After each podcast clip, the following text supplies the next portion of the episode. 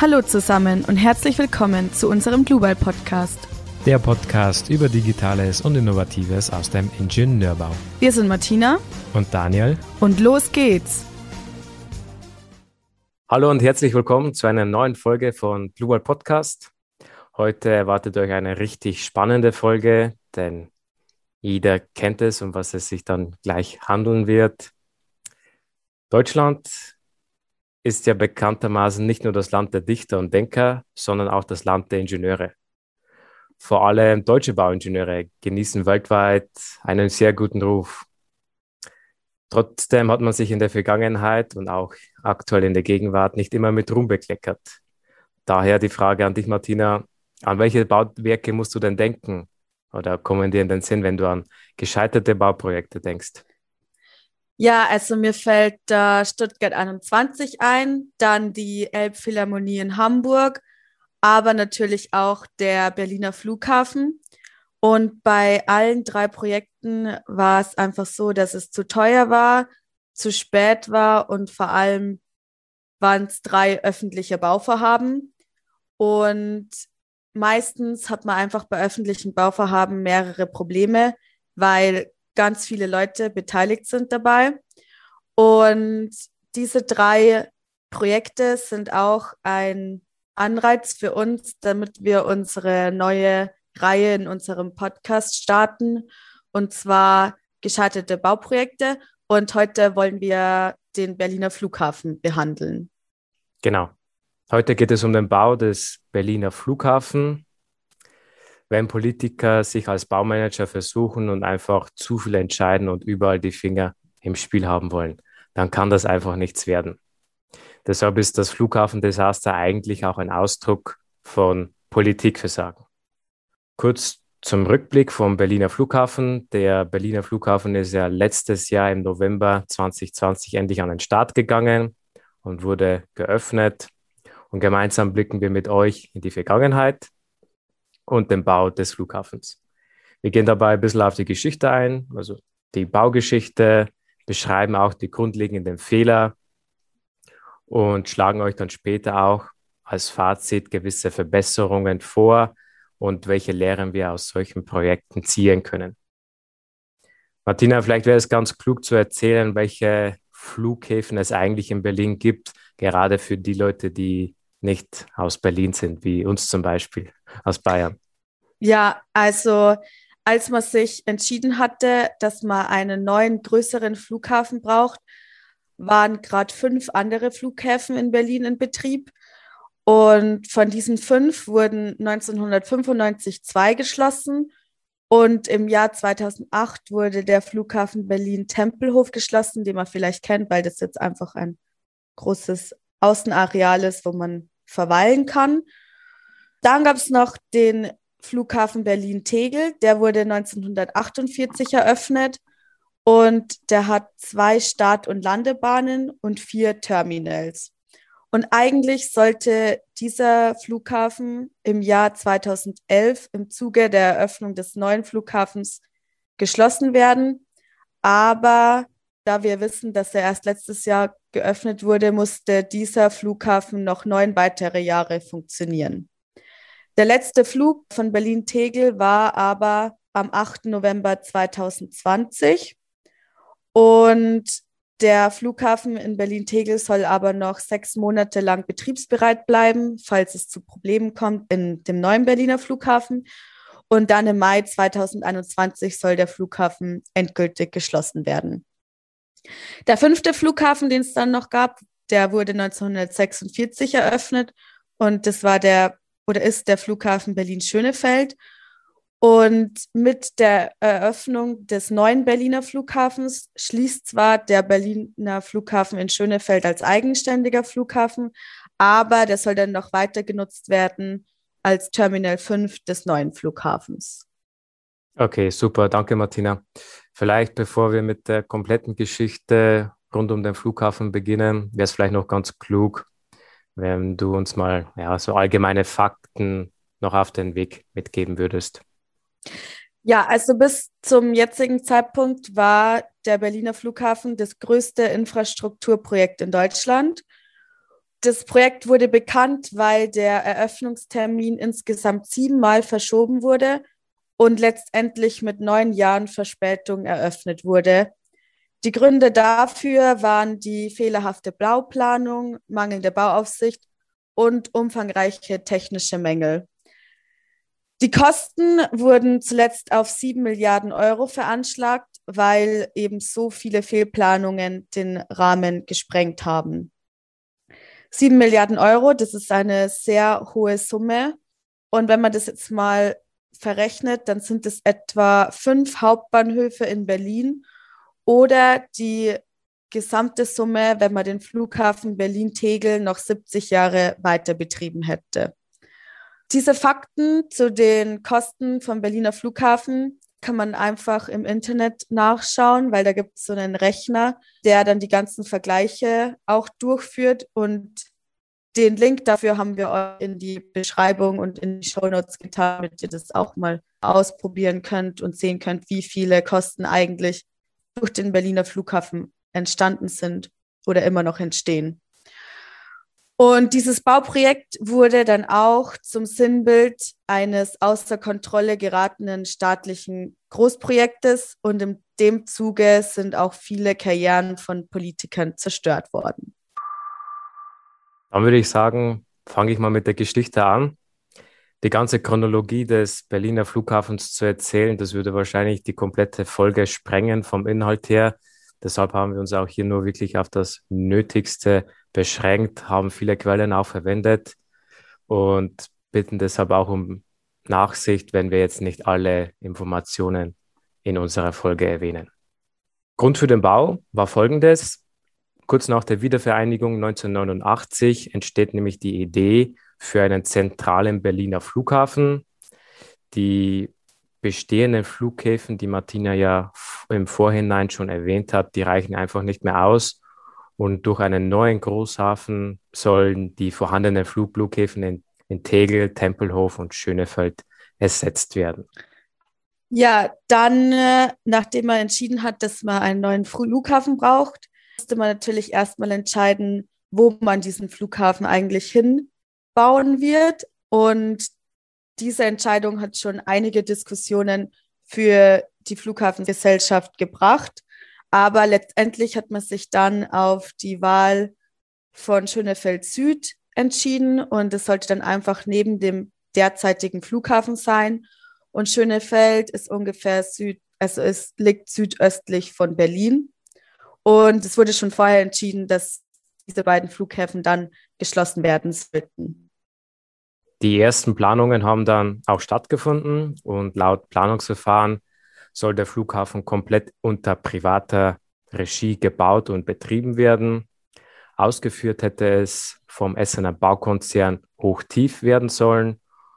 Allerdings scheiterte das Vergabeverfahren und wurde dann auch vom brandenburgischen Oberlandesgericht gecancelt. Ja, es ist nämlich eine gescheiterte Privatisierung. 2002 wird nämlich bekannt gegeben, dass laut den Planungen der Flughafen im Jahr 2008 schon in Betrieb gehen soll. Allerdings kommt es im Mai 2003 erstmal zu einer anderen Diskussion und deshalb ist die Inbetriebnahme in den Sternen. Es ist nämlich so, dass die Privatisierung der Bauarbeiten durch einen Generalunternehmer scheitert. Ja, und da kommt eigentlich schon unsere erste Meinung. Und unserer Meinung nach ist es eigentlich schon der Beginn des Pannenflughafens in der Planungs- und der Bauphase. Denn die Gesellschafter, die tragen, haben nämlich die Sorge, dass zu hohe finanzielle Risiken auf sie zukommen und deshalb wird der Berliner Flughafen auch in die öffentliche Hand übergeben. Die Umstellung von privat auf öffentlich kostet 41 Millionen Euro zusätzlich. Aber gerade große öffentliche Bauvorhaben geraten ja immer wieder in Schieflage. Man merkt das jetzt auch in der Gegenwart, weil hier in Deutschland einfach zu viel Bürokratie herrscht. Das ist unsere Meinung und ich bin mir sicher, damit stehen wir auch nicht alleine da. Und deshalb beginnt hier schon die ersten kleineren Fehler hinsichtlich der Planung des Flughafens. Wie geht es denn mit der Geschichte weiter, Martina? Ja, nachdem er eben diese Umstellung eingeführt hat, ist dann, sind dann im August 2004 letztendlich alle Genehmigungen durch und der Flughafen darf erbaut werden. Allerdings hieß, hieß der bis dahin noch BBI, was einfach Berlin-Brandenburg international bedeutet. Aber tatsächlich werden dann zwei Monate später, also im Oktober 2004, schon die ersten Klagen durch Gegner eingereicht, weil insgesamt sind 4000 Anwohner und vier Gemeinden nicht mit der Situation im Reinen. Und deshalb wird im April dieses Jahres auch durch die Anträge ein Baustopp erwiesen. Und in dieser Bauphase dürfen nur noch Bauvorbereitungen gemacht werden. Im März 2006, also zwei Jahre später ungefähr, wird dann aber unter verschärften Lärmschutzauflagen, worüber sich eben die Anwohner immer beschwert haben, der Baustopp wieder aufgehoben. Im September 2006 ist es dann endlich soweit und es ist der erste Spatenstich. Im April 2007 wurde dann der Bau des Hauptterminals genehmigt und im Juli 2008 beginnen die Bauarbeiten für den Flughafenterminal und in dem Zuge schließt dann im Oktober 2008 der Flughafen in Tempelhof. Es wird dann noch aufgrund der ganzen Lärmbestimmungen und eben der Beschwerden durch die Anwohner erlassen, dass ein Nachtflugverbot herrschen soll. Und das bedeutet, dass von Mitternacht bis 5 Uhr morgens keine Flugzeuge fliegen sollten. Und der geplante Beginn des Flugbetriebes ist dann der 30. Oktober 2011. Anstelle des eben zunächst favorisierten Generalunternehmerkonzepts wurde dann im Oktober 2007 der Bau des Hauptterminals neu ausgeschrieben und der wurde in sieben Baulose aufgeteilt. Die einzelnen Gewerke sollten dann von der Flughafengesellschaft koordiniert werden und wurden 2008 und 2009 vergeben.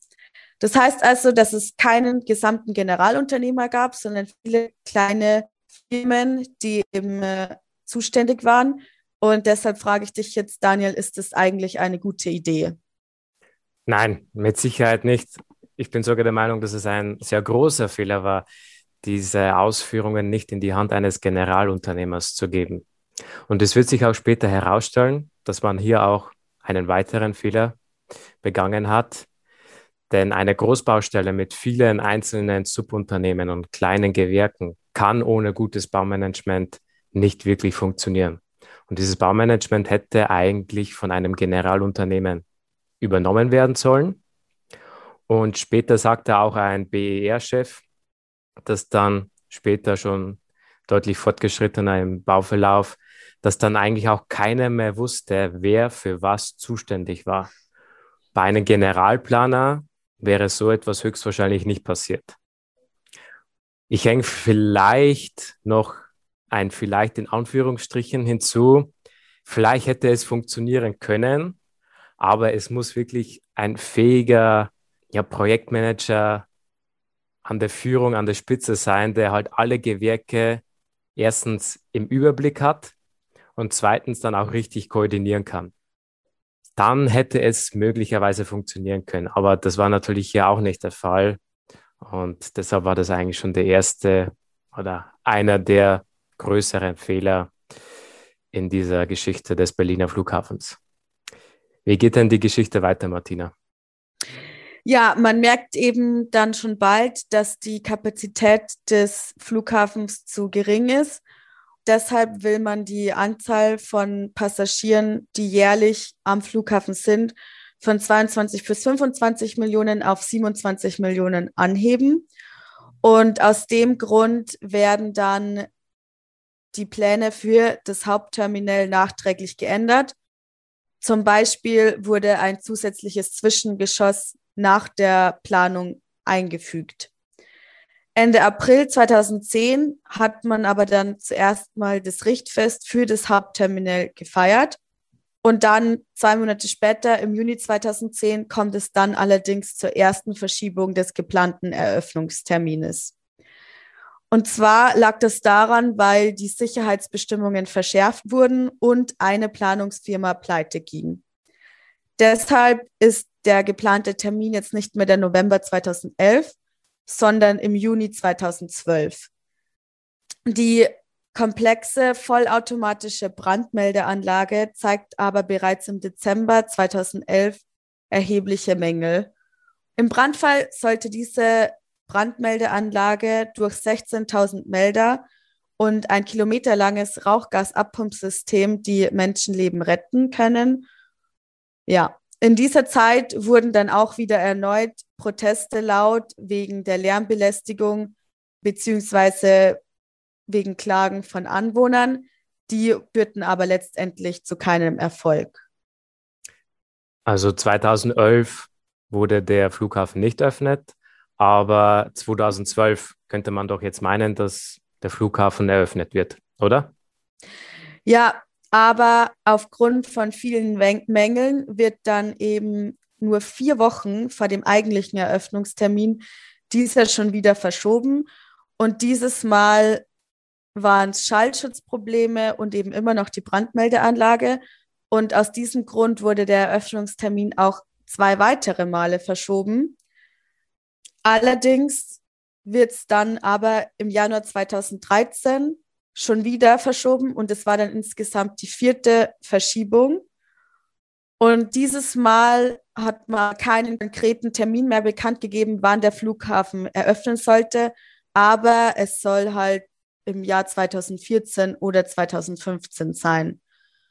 Ich habe schon gesagt, dass die Brandmeldeanlage und der Schallschutz immer wieder zu Problemen führte. Aber was war zu dem Zeitpunkt eigentlich auch noch gravierend? Kannst du mir das sagen, Daniel? Ja, nicht nur die ganzen Brandmeldeanlagen, sondern weitere 75.000 Mängel wurden festgestellt, von denen etwa zu der damaligen Zeit nur 10.000 bereits behoben worden sind. Lärmschutz war eines der Probleme, aber auch der Brandschutz war nach wie vor immer unzureichend. Die Entrauchungsanlage und ja, weitere viele Fehler haben auch dazu geführt, dass die Fertigstellung 2015 nicht eingehalten werden konnte. Und ja, ich meine, was, was blieb einem anderes übrig? Man musste natürlich wieder verschieben. Was hat man denn dann daraufhin geändert, Martina? Ja, also da man eben erkannt hat, dass man die Fertigstellung wieder nicht zum rechtzeitigen Zeitpunkt schafft, hat man nach langem Hin und Her im Dezember 2015 bekannt gegeben, dass alle am Bau Beteiligten in einem Zwei-Schicht-System arbeiten sollen und in einer Sechs-Tage-Woche damit man dann Ende 2017 den Bau endlich fertigstellen kann. Und zu dem Zeitpunkt wurde, wurden die Kosten schon auf 6,5 Milliarden Euro geschätzt, was rund 4,5 Milliarden Euro mehr ist als zu Beginn kalkuliert. Allerdings gab es dann immer noch so viele weitere Probleme, dass man den Termin im Dezember 2017 wieder nicht wahrnehmen kann und deshalb die Eröffnung wieder verschieben muss. Ja, man merkt, die Termine wurden so oft verschoben, aber 2020 war es dann auch endlich soweit. Zwar hatten wir mit der Corona-Krise wirklich zu kämpfen und haben es nach wie vor, aber der Flughafen in Berlin konnte endlich aufmachen. Im April 2020 werden dann alle TÜV-Bescheinigungen ausgestellt. Die Brandnotfallübungen im August 2020 finden ohne weitere Mängel statt, was damals echt ein großer Erfolg ist, weil der Brandschutz immer das Hauptproblem war bei dem Bau des Berliner Flughafens. Und ja, November 2020 war es dann endlich soweit. Endlich haben wir es auch geschafft, doch zu feiern gab es nicht wirklich einen Grund, oder? Ja, genau, weil insgesamt hatte der Flughafen eben eine Bauzeit von 14 Jahren und er hat über 7 Milliarden Euro gekostet aber er ist immerhin eröffnet worden. Und noch als kleine Nebeninformation, der Terminal 2 wurde nicht im Oktober 2020 eröffnet, einfach aufgrund der Corona-Krise, weil deshalb die Nachfrage nach Flugreisen einfach nicht so hoch war. Und deshalb soll der Terminal 2 jetzt erst im Jahr 2021 eröffnet werden. Ja, also 14 Jahre Bauzeit. Also man hat 2006 angefangen, 2020 ist man fertig geworden. Jetzt fragt ihr euch mit Sicherheit, wie das alles nur in die Hose gehen konnte. Ja, man muss sich das wirklich vorstellen. 14 Jahre Bauzeit. Ja, also das ist unglaublich, muss ich ganz ehrlich sagen. Ich musste auch so ein bisschen lachen, und, weil man sich halt einfach nicht vorstellen kann. Nun, das Bauen in Deutschland, gerade bei Großprojekten, ist nun einfach mal sehr kompliziert. Dass bei einem Bauprojekt natürlich nicht alles reibungslos funktioniert. Das hat vielleicht schon jeder mal mitbekommen, der an einer Baustelle gearbeitet hat oder sein eigenes Haus gebaut hat. Nicht alle Pläne werden auch eins zu eins exakt ausgeführt. Meistens handelt es sich aber hierbei um eher kleinere Fehler, sodass es nicht wirklich zu großen Mängeln oder Fehlern letztendlich kommt. Bei dem Bau vom Berliner Flughafen waren es aber bei weitem keine kleineren Fehler, sondern riesige. Ja, und eine Aneinanderreihung von Mängeln, Schäden und Fehlern haben letztendlich zu einem riesigen Baudesaster geführt. Und jetzt fassen wir mal für euch die wichtigsten Fehler zusammen. Und wo fangen wir denn da an, Martina, am besten? Ja, also ein großes Problem war einfach die Managerstruktur, weil es gab überforderte Manager und zwar der Flughafenchef und der Technikchef, die zwar einerseits das ganze Projekt im Überblick haben sollten und diesen aber verloren haben und andererseits haben die aber auch zu wenig miteinander kommuniziert und die wollten vielleicht einfach oder vielleicht haben sie es wirklich nicht aber sie haben die ganzen Hinweise, Verbesserungen oder auch Fehler nicht gehört, weil sie haben immer nur darauf gepocht, dass der Eröffnungstermin beibehalten wird, aber jegliche mögliche Entstehung einer Verzögerung wurde einfach ignoriert und weggeredet. Die Politiker und die Manager, die waren einfach auch nicht kritikfähig, Deshalb kam es auch immer wieder zu einem ständigen Personalwechsel. Und dadurch verlor man mit der Zeit einfach den Überblick über das Projekt, weil keiner mehr richtig wusste, wer für was eigentlich zuständig war. Es kamen auch immer mehr Zweifel am Zeit- und Kostenplanungsmanagement hinzu. Letztendlich wurden diese ein bisschen weggeredet, es wurde nicht klar kommuniziert und man hat auch von Anfang an einfach zu klein geplant. Problem war auch, weil das Projekt einfach so lange gedauert hat und es kamen immer wieder Änderungen hinzu und das hat letztendlich, ich weiß, ich sage immer das Wort letztendlich, ich muss mal nach einem anderen Wort schauen, äh, hat es dadurch auch die Termine und Kosten einfach gesprengt. Was wurde noch für Fehler begangen in der Managerstruktur? Informationen wurden auch vorenthalten, wurden auch nicht weitergegeben und auch nicht rechtzeitig preisgegeben weil man dadurch halt den Eröffnungstermin hätte gefährden können. Und man hat auch immer an diesen Eröffnungstermin festgehalten und deshalb hat man gesagt, ja, ja, wir schaffen das, wir schaffen das, bleibt optimistisch und dann kriegen wir das schon hin. Ein weiterer wichtiger Punkt, wir hatten es ja schon zu Anfang erwähnt, ist, dass kein Generalunternehmen die Bauausführung übernommen hat, sondern einzelne kleinere Unternehmen, Gewerke haben verschiedene Bereiche in der Ausführung übernommen. Das hat ein bisschen was mit dem Vergabesystem zu tun. Man hat ganz oben entschieden, dass diese Aufgaben lose einzeln vergeben werden mit vielen Brandenburger und Berliner Firmen, alle lokal angesiedelt. Kann natürlich schnell zu einem großen Problem führen bei einem großen Projekt. Und natürlich hat man dann natürlich auch einen Schuldigen und einen Sündenbock gesucht und den hat man auch relativ schnell gefunden. Das war damals das Planungsbüro, was auch in der Generalplanungsgesellschaft auch verantwortlich war und auch Teil war. Die hat man dann auch gekündigt und man glaubte, okay, jetzt hat man dieses Büro zur Rechenschaft gezogen. Problem natürlich, wenn man so ein Planungsbüro kündigt, das jahrelang bei der Planung dabei war, da geht natürlich so viel Wissen und so viele Informationen verloren. Dokumente Pläne, alles das war dann auf einmal weg. Also dieses ganze Wissen über diese ganze Zeit bezüglich des Bauprojekts war auf einmal nicht mehr da.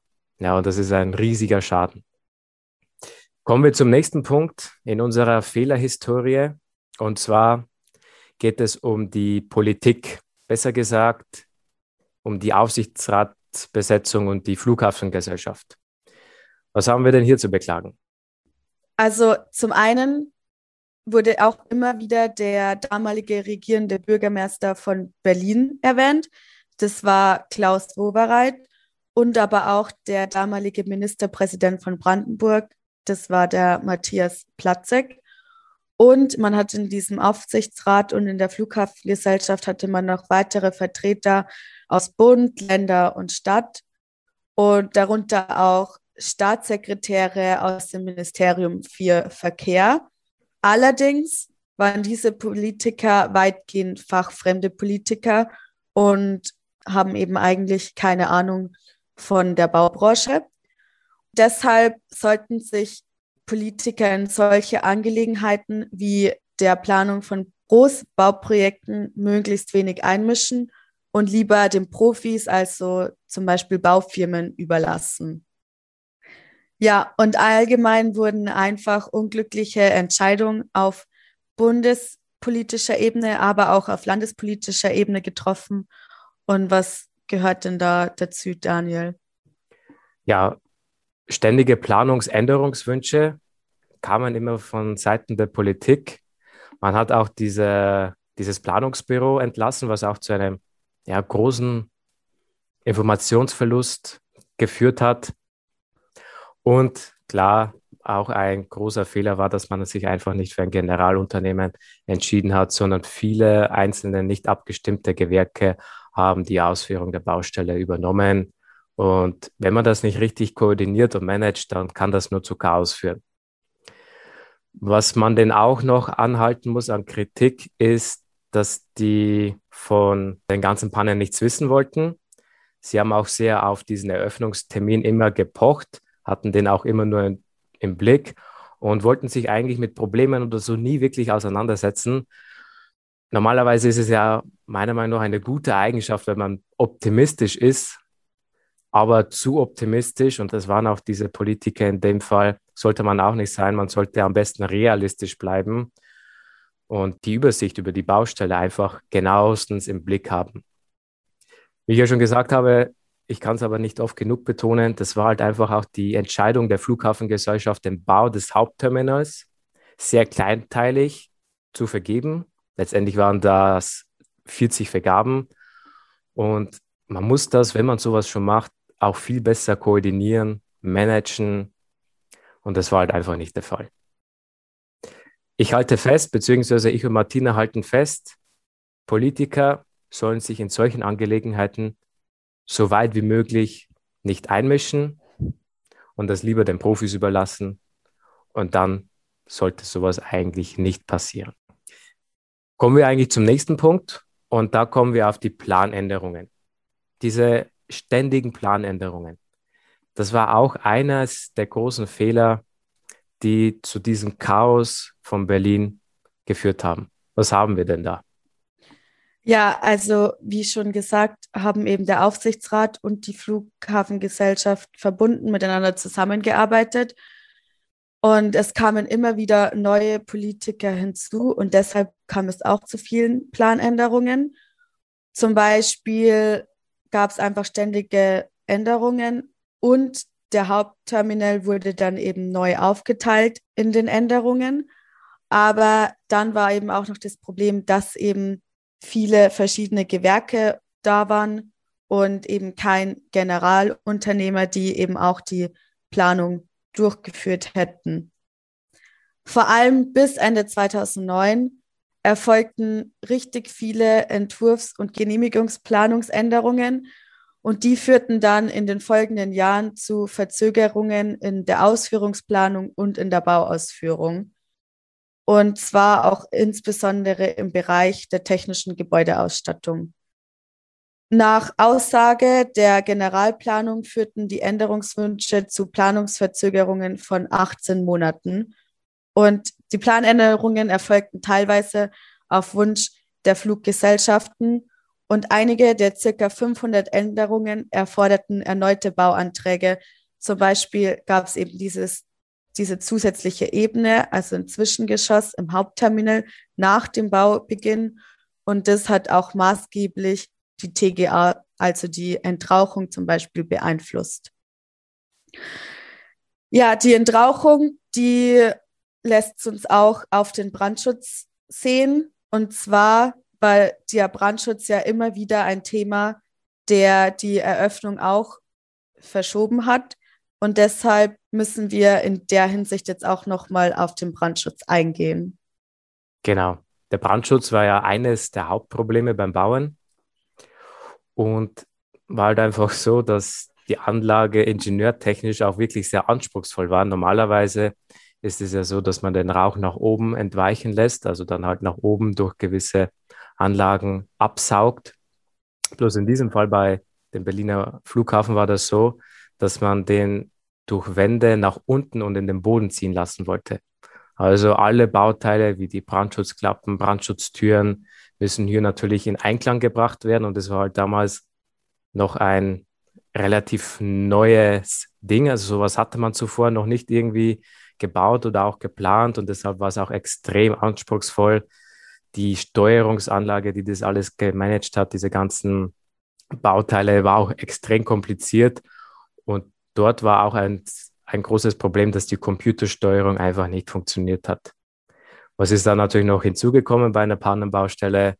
Mangelhafte Planung und Ausführung. Kabel wurden komplett falsch verlegt, mussten dann wieder hinzugefügt werden. Martini hat es schon vorher erwähnt, es ist eine komplett neue Etage hinzugekommen. Man hatte ja bis dahin schon mit der Brandschutzplanung teils abgeschlossen, musste dann komplett über den Haufen geworfen werden. Diese neue Etage musste dann auch berücksichtigt werden. Und ich bin mir ziemlich sicher, dass die Planer mit dieser ganzen Sache auch sehr überfordert waren. Also festhalten kann man, die Entrauchungsanlage war extrem anspruchsvoll. Man hatte noch nicht genügend Erfahrungen mit so einer Planung, mit so einer anspruchsvollen Entrauchungsanlage, weil es ja ein komplett anderes Konzept war. Und das war auch eines der Probleme, warum immer der Brandschutz im Vordergrund stand bei den Hauptproblemen des Berliner Flughafens. Ja, Krisenmanagement. Wir sehen es ja aktuell an unserer Politik. Krisenmanagement ist auch in der Corona-Phase ein Thema, was ein bisschen zu wünschen übrig lässt, meiner Meinung nach. Beim Berliner Flughafen, sind wir ehrlich, da war es nicht besser. Ja, und zwar war es einfach so, dass mehrere Flughafenchefs den Posten räumen mussten oder auch freiwillig gegangen sind. Und bei den Technikchefs war das sogar noch häufiger der Fall. Und die Planungs- und Überwachungsgesellschaft erhielt eine Kündigung während der Planung. Und damit ist einfach extrem viel Wissen über das ganze Projekt verloren gegangen, wodurch auch eben Verzögerungen zu verzeichnen sind. Man, man merkt ja auch immer wieder, dass wenn zu viele Leute irgendwas beitragen wollen und überall ihren Senf dazugeben wollen, es gibt ja dieses bekannte Sprichwort, zu viele Köche verderben den Brei. So war das auch bei diesen großen Bauvorhaben. Ja, jeder wollte irgendwie etwas dazu beitragen, noch irgendwie dieses eine Feature, dann noch diese eine äh, zusätzliche Leistung. Und das kann halt einfach nicht funktionieren. Ja. Der nächste Punkt, und damit wären wir jetzt beim Punkt mangelhafte Baukontrolle, war einfach deshalb so einer der Fehler, weil es einfach eine ungenügende bis gar keine Bauüberwachung gab. Die Folgen sind sichtbar, so hat man auch viele Fehler auch gar nicht, beziehungsweise einfach zu spät bemerkt und entdeckt. Ja, Fehler zum Beispiel, also Kabel hängen aus der Decke, Kabelschächte wurden vergessen, komplett auch falsch verlegt, sogar die Statik war zum Teil mangelhaft. Martina, was haben wir noch gefunden in unserer Recherche? Manche Beispiele für die Mängel sind eigentlich sogar auch ganz lustig. Es wurden zum Beispiel 1036 Bäume falsch gepflanzt, weil man die falsche Sorte bestellt hat und deshalb mussten die, nachdem sie eingebaut wurden, einfach wieder herausgerissen werden und neue eingepflanzt werden. Dann hat man schon relativ bald Computer und die ganzen Monitore im Terminal eingebaut. Allerdings wurde dann die Eröffnung so oft verschoben, dass man die komplett wieder ausbauen musste und neue einbauen musste, weil einfach keiner zehn Jahre alte Bildschirme oder Computer haben will. Dann war es auch noch so, dass durch die immer wiederkehrenden Planänderungen die Räume falsch nummeriert wurden. Und wie jeder weiß, ein Flughafen ist sehr groß. Deshalb hat man durch diese Änderungen einfach komplett den Überblick verloren, wo eigentlich welcher Raum ist. Was auch noch recht lustig ist, ist, dass die Rolltreppen zu kurz gekommen sind und einfach nicht gepasst haben, weil man auch Änderungen in den Bestellungen gemacht hat. Und in den Toiletten wurden für die Klopapierhalter normale Dübel verwendet und keine Hohlraumdübel. Und deshalb sind, ist eben das Toilettenpapier herausgefallen. Und das ist halt schon auch sehr lustig, was da so alles neben den großen Mängeln wie der Brandschutzanlage schiefgelaufen ist. Ja, peinlich, lustig und traurig irgendwie zugleich. Damit wären wir eigentlich auch schon beim nächsten Punkt der Fehlerhistorie, und zwar die Budgetplanung. Die ganze Mängel sind nur eine Sache, aber die Behebung dafür, wir haben es ja schon gerade gesagt, zu viele Mängel, Fehler, dafür muss man natürlich auch zahlen. Führt natürlich auch zu höheren Kosten. Was haben wir denn da, Martina? Ganz klar, eben die ständigen Änderungen und Verzögerungen verursachen einfach immense Kosten. Aber dadurch, dass es immer wieder verschoben wurde, musste man auch sehr viel Schadensersatz zahlen, zum Beispiel an die Fluggesellschaften oder an die Einzelhändler vom Flughafenbetreiber. Aber die Bewohner, die sich eben auch immer wieder beschwert haben, mussten eben auch mit Schadensersatz ausgeglichen werden. Und eben nicht nur das Budget und die Mängel sind hier ein großes Problem, sondern auch die Standortwahl war eigentlich immer kritisch, wodurch man vielleicht die ganzen Beschwerden durch die Anwohner vermieden hätte können, wenn man einfach die Standorte oder einen der Standorte gewählt hätte, die eben nach Meinung von Experten besser gewesen wären. Und deshalb kam es eben dadurch auch immer wieder zu Problemen. Ja, jetzt haben wir euch alle Fehler, die so hauptsächlich gemacht wurden, präsentiert. Allerdings waren das auch Fehler, die halt eigentlich vermieden hätten werden können. Und deshalb, Daniel, was gibt es eigentlich so für Verbesserungsvorschläge für die Zukunft, vor allem eben bei öffentlichen Bauvorhaben? Erstens, und das betrifft eigentlich auch in unserem kompletten Leben, kommen wir immer wieder darauf zu sprechen, sei es im Unternehmen, sei es bei irgendeiner Vorhaben, sei es bei irgendeiner Planung, bei irgendeinem Projekt. Das ist einfach die klare Organisation und ein gut geführtes Management. Denn der Erfolg eines jeden Bauprojekts steht und fällt mit der Fähigkeit des Planungsmanagements in Form eines Generalplaners, eines Objektplaners oder so. Ja, deshalb ein gutes Projektmanagement ist das A und O für das Errichten von komplexen Bauvorhaben, wie zum Beispiel den Flughafen von Berlin. Was haben wir noch? Auch Generalunternehmen als bauausführende Baufirmen bei Großbaustellen erachten wir als sehr wichtig für den Erfolg einer guten Baustelle beziehungsweise eines guten Bauprojekts. Außerdem muss auch noch klar geregelt sein, wer für was verantwortlich ist, wer übernimmt für was die Haftung und wer ist mein Ansprechpartner für den oder den Bereich. Martina, du studierst ja auch ein bisschen so dieses Baumanagement. Was gehört noch zu einem Baumanagement hinzu? Ja, der Bauherr und der Nachunternehmer oder eben der Generalunternehmer sollten eben auf gleicher Ebene arbeiten, weil oft will man einfach Konflikte vermeiden und deshalb macht man einfach alles, was der Bauherr gerne möchte. Aber es ist oft einfach nicht richtig und deshalb sollte man das vorher immer ansprechen und die Entscheidungen von Bauherr und Nachunternehmer sollten einfach immer gut durchdacht sein und auch geplant sein. Dann sollte man wenigstens einen Bauleiter mit Erfahrung haben, weil Fehler müssen einfach schon vorher festgestellt werden und nicht nachgearbeitet werden müssen. Und da setzt man halt einfach auf berufliche Erfahrung und Kompetenz. Und die Bautrupps müssen einfach dann auch klar geführt werden und koordiniert werden und es muss ständig eine Kommunikation herrschen, damit man einfach immer Bescheid weiß, was gerade auf der Baustelle so los ist. Und das sollte man zum Beispiel auch durch einen Update-Bericht machen zwischen den leitenden und den ausführenden Stellen.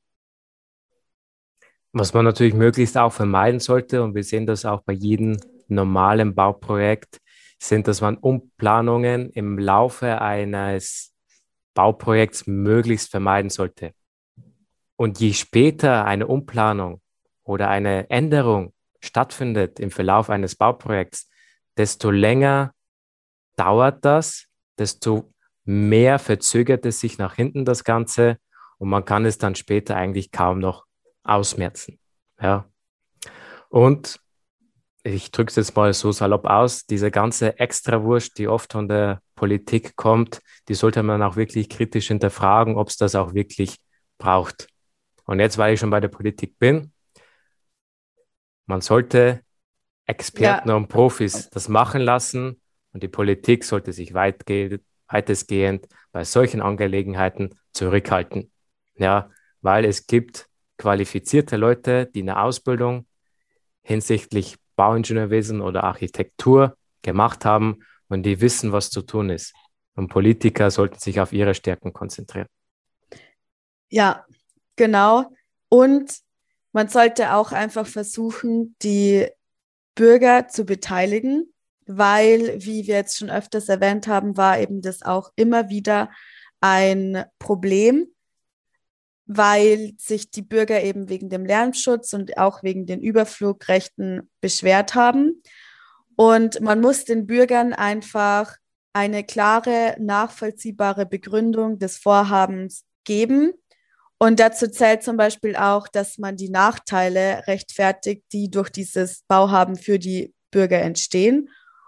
Weil ohne eine umfassende und frühzeitige Beteiligung der Bürger sind eben Großprojekte heute zum Scheitern verurteilt, wie man eben jetzt an den bekannten Beispielen gesehen hat.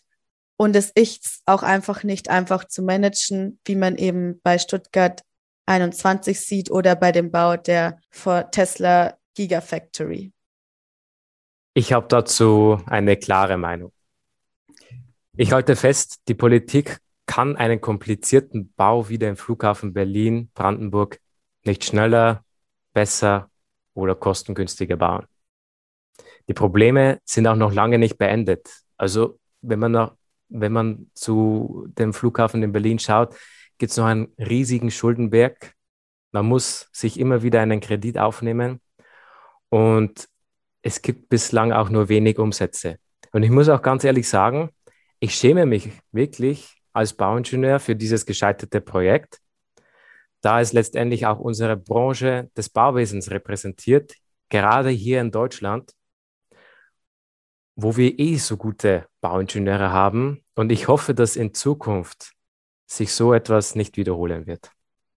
Genau, mit dieser Folge wollten wir euch jetzt auch einfach zeigen, dass es in Deutschland gescheiterte Bauprojekte gibt und dass man einfach noch viel machen kann, damit sowas in Zukunft nicht mehr passiert. Und wie ich eben eingangs schon erwähnt habe, kann man sich über den Kostenrechner unter www.flughafenberlinkosten.de auch nochmal informieren, wie viele Kosten eigentlich durch diesen Flughafen entstanden sind und was man eben stattdessen alles machen hätte können, wenn alles reibungsfrei verlaufen wäre. Ja, und damit verabschieden wir uns für heute und wir freuen uns, dass ihr eingeschaltet habt. Und wenn ihr Fragen und Anregungen habt, könnt ihr uns natürlich immer schreiben.